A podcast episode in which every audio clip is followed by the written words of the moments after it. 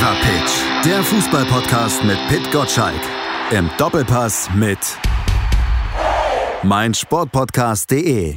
Es fällt nicht leicht, sich aktuell auf Fußball und Sport zu konzentrieren. Die Weltpolitik, die schreckliche Lage in der Ukraine, die überlagert natürlich aktuell alles und macht leider wieder mal überdeutlich, dass Sport und Politik einfach nicht voneinander zu trennen sind, wobei das eigentlich ja schon immer klar war. Hallo Pit Gottschalk. Hallo Malte, ja. Ja, leider ein trauriger Anlass, worüber wir heute reden müssen, aber wir kommen nicht an dem Thema vorbei. Wie geht der Sport mit der Ukraine-Krise um, mit der, mit dem Invasionsdrang der Russen? Äh, man kann nicht zur Tagesordnung übergehen, wenn plötzlich Krieg auf europäischem Boden äh, stattfindet und vor allem ein Angriffskrieg, jetzt noch nicht mal äh, in irgendeiner Weise eine, eine Krise oder in Jugoslawien damals war es Bürgerkrieg, sondern tatsächlich ein Angriffskrieg und äh, das hat Konsequenzen auch von Seiten des Sports aus. Es gibt ja jetzt schon die ersten direkten Reaktionen des Sports. Die UEFA wird wohl das Champions League Finale aus St. Petersburg abziehen und Schalke kickt den Gazprom Schriftzug erstmal vom Trikot. Also wichtig ist erstmal, dass die UEFA klare Haltung zeigt. Äh, es hängt der Rest von Glaubwürdigkeit, den dieser europäische Fußballverband noch hat, hängt davon ab, wie man mit dieser Krise umgeht. Die haben keine andere Wahl und ich erwarte auch relativ zeitnah eine Entscheidung, dass das Champions League Finale aus Russland äh, abgezogen wird. Es gibt ja genug Städte, die dafür sofort parat stehen, um das äh, die Organisation zu übernehmen. Sowas geht auch kurzfristig. Das muss jetzt passieren. Die Schalker tat mir immer so ein bisschen leid, weil die Schalker können jetzt nicht, nicht in ihrer Situation als erstes kommen. Sie müssen darauf achten, was die UEFA macht.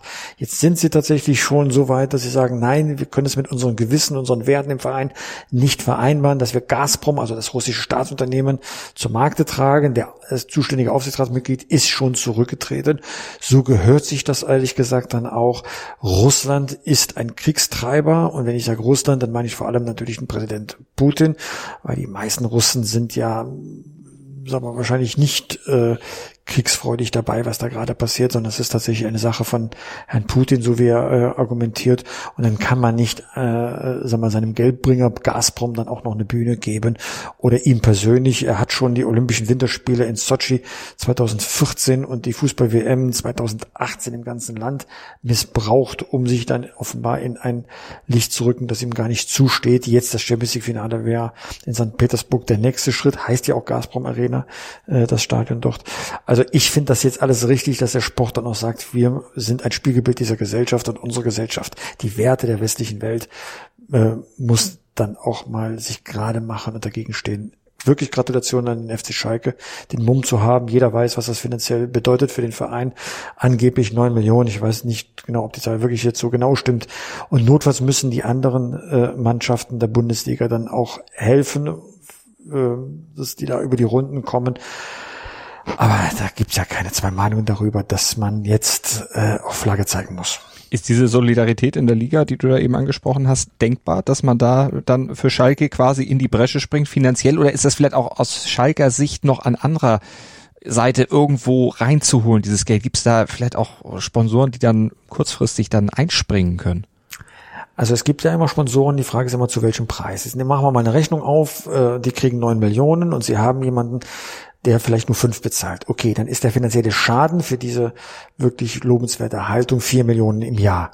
Es muss doch möglich sein, dass die anderen 35 Clubs der ersten und zweiten Liga in irgendeiner Weise sich solidarisch zeigen und zeigen, so, wenn wir jetzt hier 150.000 äh, mit in, in, den Topf tun, dann äh, kann man das dann äh, entsprechend ausgleichen. Das muss möglich sein. Ja, ähm, das und wenn es Staatshilfen sind oder irgendjemand, das sag mal der FC Schalke, das kann man sagen, sie haben sich selbst reingebracht, ist ja schon klar, was Gazprom für ein Unternehmen ist, aber wenn UEFA Gazprom als Sponsor hat, die FIFA UEFA als Gazprom, dann kann man ja nicht von den Schalkern erwarten, dass sie dann auf Distanz gehen. So, jetzt ist eine andere Situation und jetzt sollten alle sich solidarisch zeigen. Es kann nicht am Geld scheitern, sondern es muss die Haltung muss einen dazu bringen, die Schalke da zu unterstützen. Das hat der Verein verdient.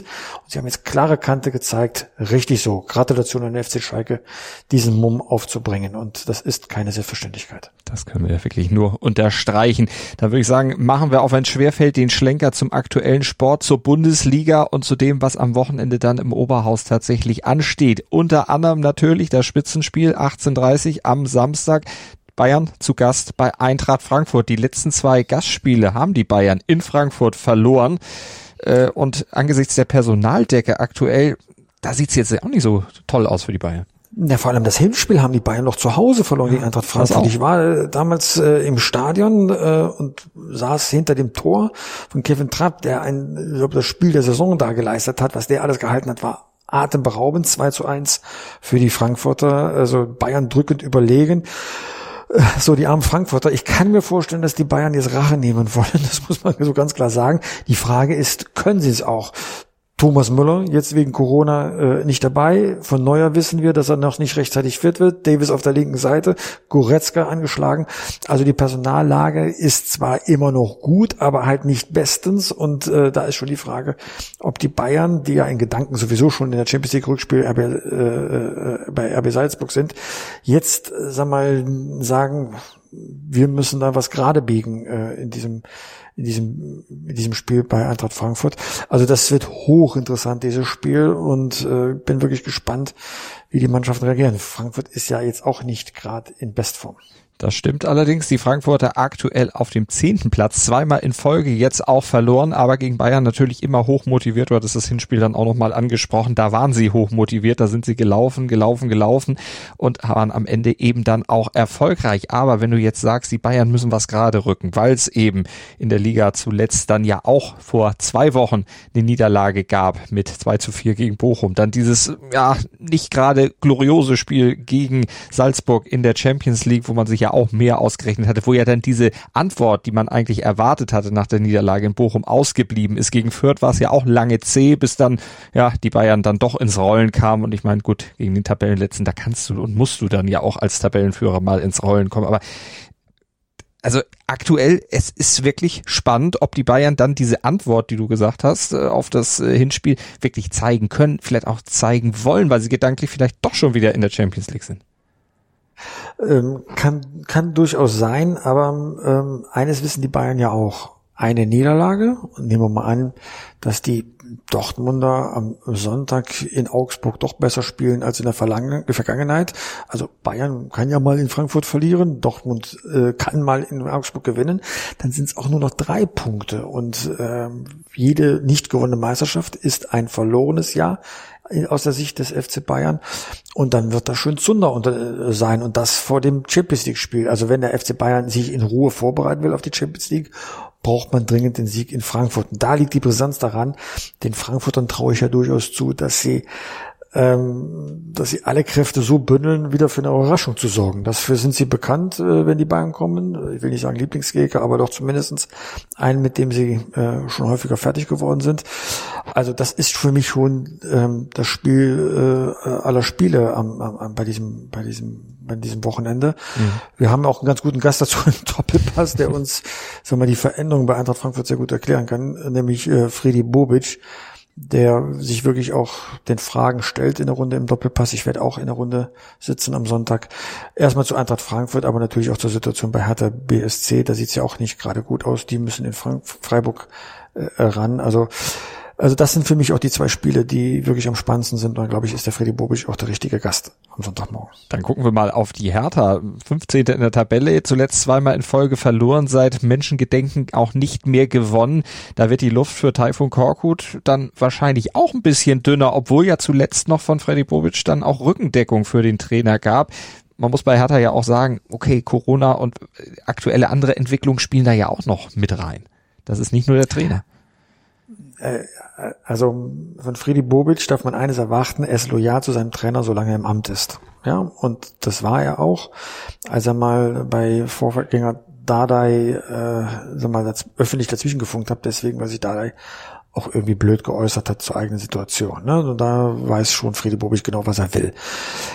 Ich habe diese Personalie Koko nie verstanden. Er hat ja nun wirklich keine Erfolgsgeschichte im Profifußball in Deutschland geleistet. Er war vielleicht ein angenehmer äh, Trainer, den man sich geholt hat und vor allem der ähm, zu haben war. Ich erwarte, dass Nico Kovac dort aufschlägt bei Hertha BSC. Vielleicht auch Roger Schmidt ist ja auch zu haben. Er will am, äh, am Saisonende bei PSV Eindhoven aufhören. Und äh, da würde auch ins Bild passen, dass Mario, dass Mario Götze gleich mitbringt. Aber das sind jetzt Spekulationen, das werden wir genau Freddy Bobic fragen, ob das ein, äh, ein Szenario ist, das ich vorstellen kann. Ich erwarte mir jetzt keine glasklaren Antworten. Ich glaube, es geht bei Hertha jetzt irgendwie nur darum, bis zum Saisonende durchzuhalten, vielleicht keinen Trainerwechsel mehr äh, machen zu müssen und dann wird es den Wechsel dann am Saisonende geben. Davon bin ich ziemlich überzeugt. Man wird so in dieser Konstellation, wenn man den Klassenhalt schafft, nicht mehr in die neue Saison geht. Da bin ich ziemlich überzeugt davon. Freddy Bobic baut diese Mannschaft weiter um und wahrscheinlich ist die Baustelle größer, als er das selbst erwartet hat, als er diese Stelle vor gut einem Jahr angetreten hat kann er sie so bis zum Saisonende, na schließen eben noch nicht, aber zumindest so äh, in einem Zustand halten, dass da eben der Absturz nicht kommt, weil aktuell 15. Gehen wir mal davon, oder nehmen wir einfach mal an, gegen Freiburg geht's dann auch schief. Gut, da hat man jetzt Glück, dass Augsburg zu Hause gegen Dortmund spielt, möglicherweise, weiß man natürlich auch nicht, aber da ist, bist du auch ganz schnell da unten mit drin. Absolut. Ich meine, wenn du fünf Spiele nicht gewinnst, dann weißt du ja, was los ist. Dann kommt auch eine Unruhe, auch in der Hauptstadt, äh, dann auf. Und ähm, bin mir nicht sicher, ob Hertha wirklich Abschießkampf kann. So, du wirst die Gladbacher wahrscheinlich eher nicht erreichen. Du musst darauf hoffen, dass Arminia Bielefeld ähm, die Form, die sie momentan haben, nicht hält. Und Augsburg äh, hat ja nun mehr als einmal bewiesen, dass man Dampf machen kann. Also das wird ein heißer Ritz. Also Relegationsplatz ist nicht ausgeschlossen. Bei Stuttgart sehe ich jetzt nicht mehr so viel Substanz aufs Vorletzte. Also, über Reuter haben wir schon mehrfach drüber gesprochen. Unterm Strich, die Situation ist heikel bei Hertha BSC. Und wenn die absteigen, weiß man nicht, welche Lawine da ausgelöst wird. Bleibt dann die Bobic und geht mit in die zweite Liga. Mal so eine hypothetische Frage. Äh, er wird sagen, ja, natürlich, und dann passiert's, und dann ist man vielleicht nicht mehr ganz so sicher, ob man wirklich sich in der zweiten Liga, so gut sie auch besetzt ist, dann äh, verdingen möchte, weil dann speckt man ab, man kriegt mal nicht die Spieler.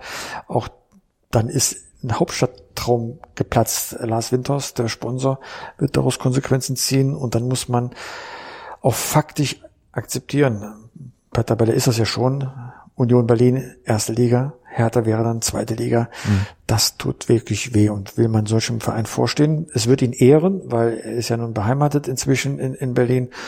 Aber das ist, hinter diesem Verein stehen so viele Fragezeichen. Ich glaube, ich könnte doppelte Länge Doppelpass am Sonntag machen. Aber es bleibt bei den zweieinhalb Stunden. Kali ist ja auch nicht da. ja, aber ich werde mich ja, ich werde mich ja äh, zurücknehmen, wie du weißt, immer in solchen Runden. Jürgen Kohler ist dann da, Peter Neurohr. Ich glaube, wir haben da genug äh, Leute, die äh, die Dinge erklären werden. Genug Leute. Kann eigentlich Mario Basler bei euch jetzt noch mitdiskutieren, weil der ja eigentlich jetzt auch in der Kreisliga aktuell als Trainer aktiv ist? Wenn wir die Kreisliga äh, äh, Doppelpässe starten, dann auf jeden Fall. Dann auf jeden Fall. Hat ja nur eine Wette verloren, deswegen ist er ja nur Trainer. Ja, ja, ohne Bezahlung. Basler ist ein Riesentyp, ja. Viel besser, als die Öffentlichkeit ihn manchmal so äh, wahrnimmt und beschreibt. Ja, ich kann nur sagen, mit dem hat man Spaß. Und wenn er da im Wort steht, weil er eine Wette verloren hat, dann macht er das dann auch. Ich habe ja mit Peter Neurohr in der Bezirksliga ja ein, Pro, ein Training gemacht, wie mhm. du dich erinnerst, im Herbst ja. beim FC 13 Rötchen, meinem Heimatverein. Und ich kann dir nur sagen, da ist dann Euphorie auf dem Platz im Training bei den Leuten, wenn dann so eine prominente Figur dann mal das Training leitet. Und, und nicht anders wird es auch in Osnabrück so sein. Und äh, Mario, glaube ich, wird das mit der notwendigen Ernsthaftigkeit annehmen. Also äh, er ist nicht immer nur der Sprücheklopfer, wie man ihn aus dem Fernsehen kennt. Das ist ein wirklich sehr, sehr netter Kerl und äh, Familienmensch. Augsburg hatten wir ja schon erwähnt, die sind auf Platz 16. Insgesamt ja diese Abstiegssituation wirklich, wirklich spannend, sehr eng dabei. Hast ein paar Namen ja auch schon genannt, aber Stuttgart, acht Spiele jetzt schon ohne Sieg, immer noch drei Punkte Rückstand auf den Relegationsplatz. Ah, Materazzo wackelt, wackelt nicht. Es ist ja immer so bei diesen Vereinen, man nimmt sich vor und gerade beim VfB Stuttgart hat man eigentlich ähm, etwas sehr Kühnes getan. Die Schwaben haben gesagt, dass der badische Verein SC Freiburg sowas wie ein Vorbild ist. Man glaubt an eine Spielphilosophie, das heißt, man glaubt auch an den Trainer, der diese Spielphilosophie vertritt. Und notfalls geht man in die zweite Liga, umso, um, damit man umso stärker zurückkehren kann. So hat's der SC Freiburg mit Christian Streicher tatsächlich gemacht. Aber ob die Stuttgarter das durchhalten, äh, weiß ich nicht. Erstmal sind da treue Bekenntnisse ähm, zu ihm. Ähm, ich mag das jetzt mal glauben. Ähm, ich wüsste jetzt aber auch nicht, wenn ich die Mannschaft spielen sehe, was ein neuer Trainer bewirken soll. Der Trainer mit seiner Spielweise passt ja perfekt zu diesem Team. Mhm. Jetzt muss man mal Nerven behalten. Es ist ja nicht alles verloren. Es sind drei Punkte Rückstand. Die brauchen jetzt mal einen Befreiungsschlag. Jetzt war ja letztes Wochenende fast so weit und dann der Ausgleich in letzter Sekunde. Das sind echt auch Pech, ne? zuerst hat man kein Glück, dann kommt auch noch Pech dazu, dass die einmal gewinnen, dann gewinnen sie auch ein zweites und drittes Mal und dann sieht die Welt vielleicht auch ganz anders aus, weil es ist ja nicht so, dass der FC Augsburg jetzt eine Siegesserie hinlegt. Die letzten fünf Spiele haben sie auch nur einmal gewonnen. Äh, Hertha in den letzten fünf Spielen halt äh, gar nicht. Also du siehst, da ist ja auch noch Luft. Sie müssen das aber jetzt mal einen Dreier machen, mhm. um die Lücke zum FC Augsburg dann auch wirklich zu schließen. Wobei man ja sagt, immer Glück ist auch Können und immer Pech entsprechend dann auch Unvermögen. Äh, absolut, ja. Irgendwas ist in der Mannschaft nicht in Ordnung. Ähm, wir hatten ja nun Sven Mislintat auch äh, zu Gast äh, im Doppelpass und er hat ganz klar gesagt, wir glauben an diese Truppe. Sie ist jung, sie hat Zukunft, sie ist halt nur nicht reif um solche Nervenbelastungen dann immer durchzustehen. Das hat man auch in der vergangenen Wochenende dann auch gesehen, wie die Spieler auf dem Boden lagen. Manche haben geweint, ja. Da kam etwas raus, weil die Erwartungen wieder enttäuscht worden sind und das in letzter Sekunde. Das zerreißt einen das Herz. Aber wenn man genau das letzte Stück geht und das dann als Lernkurve dann begreift, vielleicht ist genau das das Richtige. Aber dazu muss man auch in der Vereinsführung Nerven haben. Da gibt es jetzt Veränderungen. Äh, Hitzesberger geht, Werde kommt vom ersten FC Köln. Ähm, der weiß, wie es geht, der kennt die Höhen und Tiefen eines, eines Vereins und beim FC Köln noch mit der notwendigen emotionalen Begleitung. Ich finde, das ist schon eine super Personalie. So, wenn man aber sagt, wir wollen da was anderes machen, wir wollen nicht High on Fire betreiben, dann auf dem Trainerposten, dann muss man jetzt in dieser Situation, wo hier die Hoffnung besteht, das Motorrad wird auch die Kurve kratzt, dann auch zu dem Trainer stehen und dann auch bei einer Niederlage gegen Hoffenheim. Sind wir gespannt. Am Wochenende die Kölner, weil du die, Fra äh, die Fürther schon angesprochen hattest, über die brauchen wir nicht nochmal reden, hatten wir oft genug thematisiert, aber die Kölner, die könnten jetzt mit einem Sieg gegen Fürth natürlich Steffen Baumgart mehr in Richtung seiner Europaprämie bringen. Dass der eine Europa League Prämie oder eine, eine, Erfolgsprämie für einen Europapokalplatz sich in seinen äh, Vertrag rein hat schreiben lassen ist der Mann Prophet oder weiß der einfach, was er kann und was seine Mannschaft kann? Nein, der ist gut beraten. Also äh, das ist ehrlich gesagt auch üblich. Ich bin äh, überzeugt, dass das einige Trainer von Vereinen, denen man es nicht zutraut, auch gemacht haben. Man ist halt, hat vorgesorgt für den Fall der Fälle und der Verein macht das auch sehr gerne, weil wenn das ein Trainer schafft, zahlt man die Prämie gerne, weil man ja selbst dann auch andere Einnahmen hat. Insofern ist das auch kein Risiko für den Club. Das ist alles in Ordnung.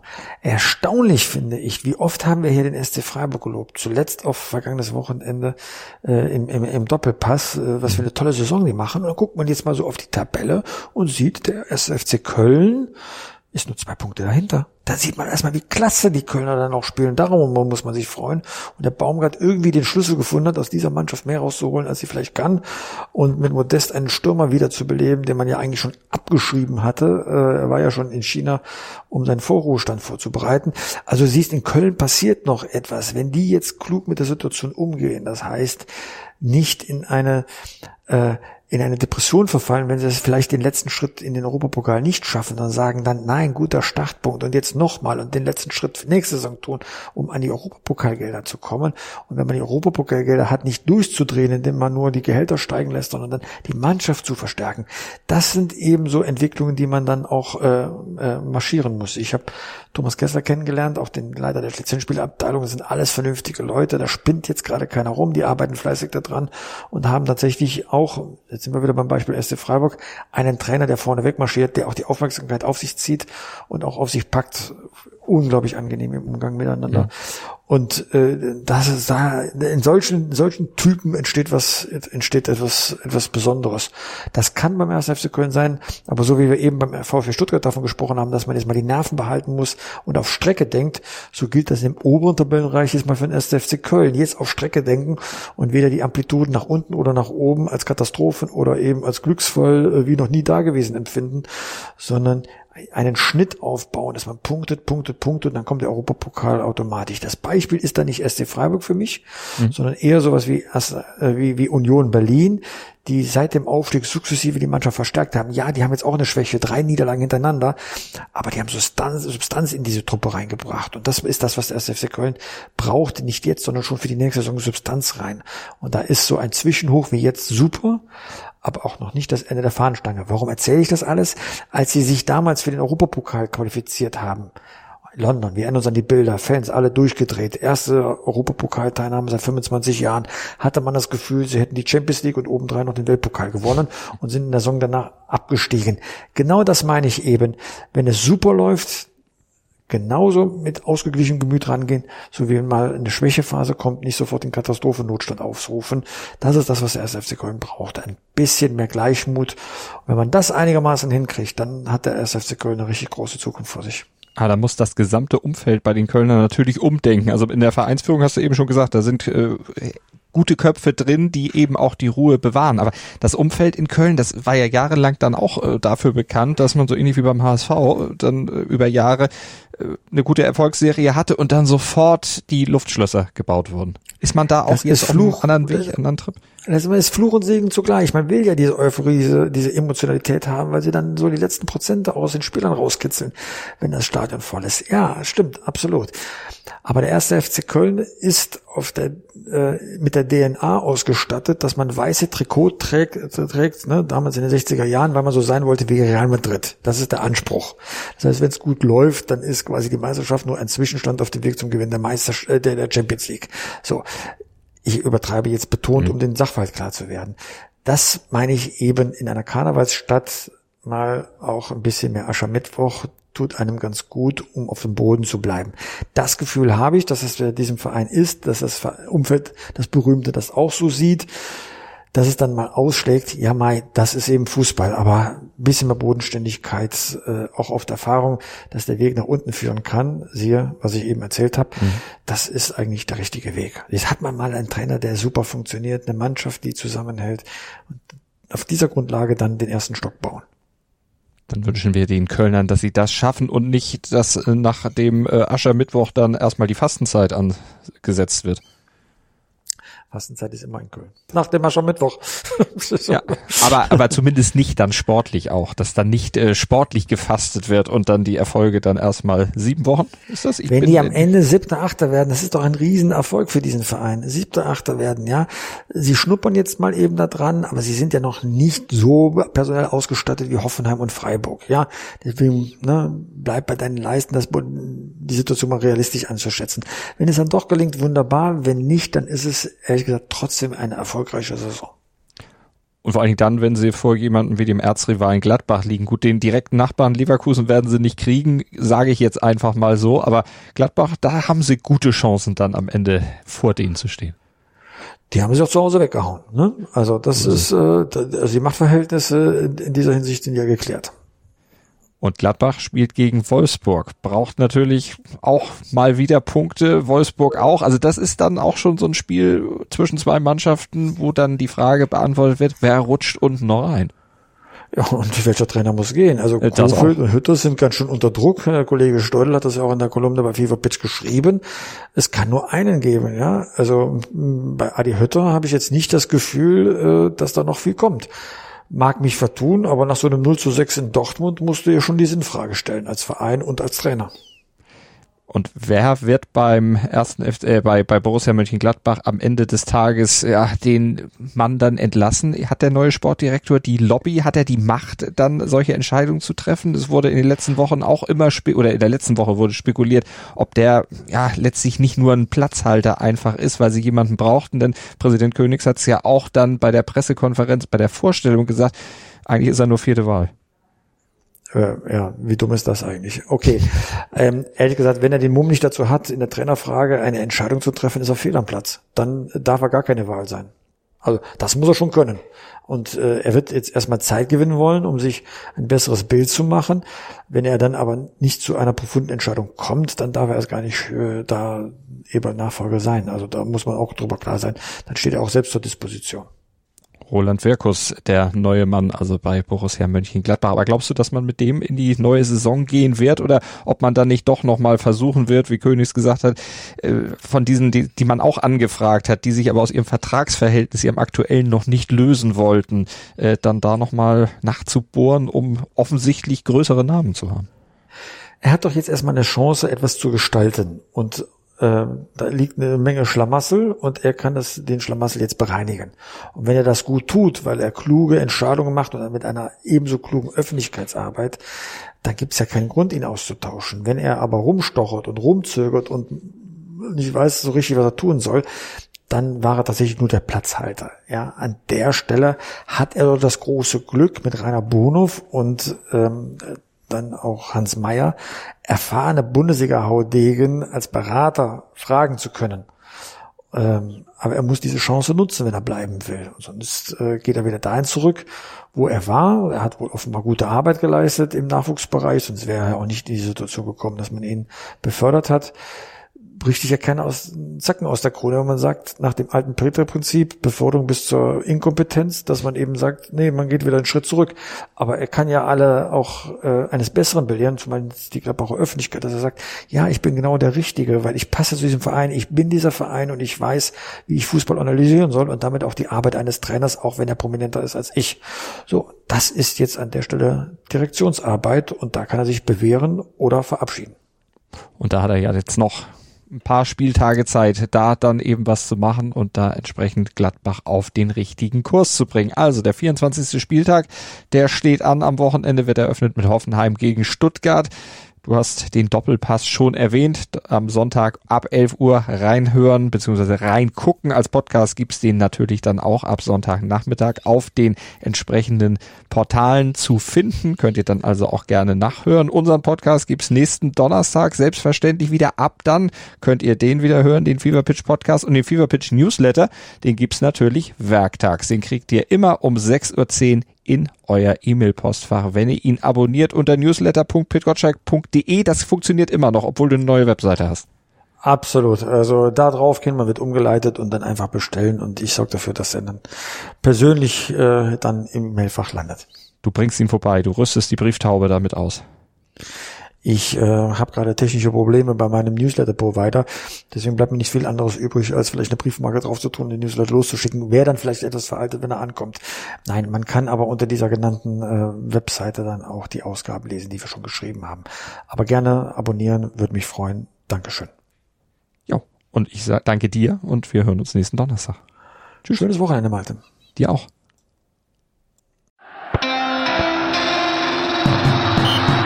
Fever Pitch, der Fußballpodcast mit Pit Gottschalk.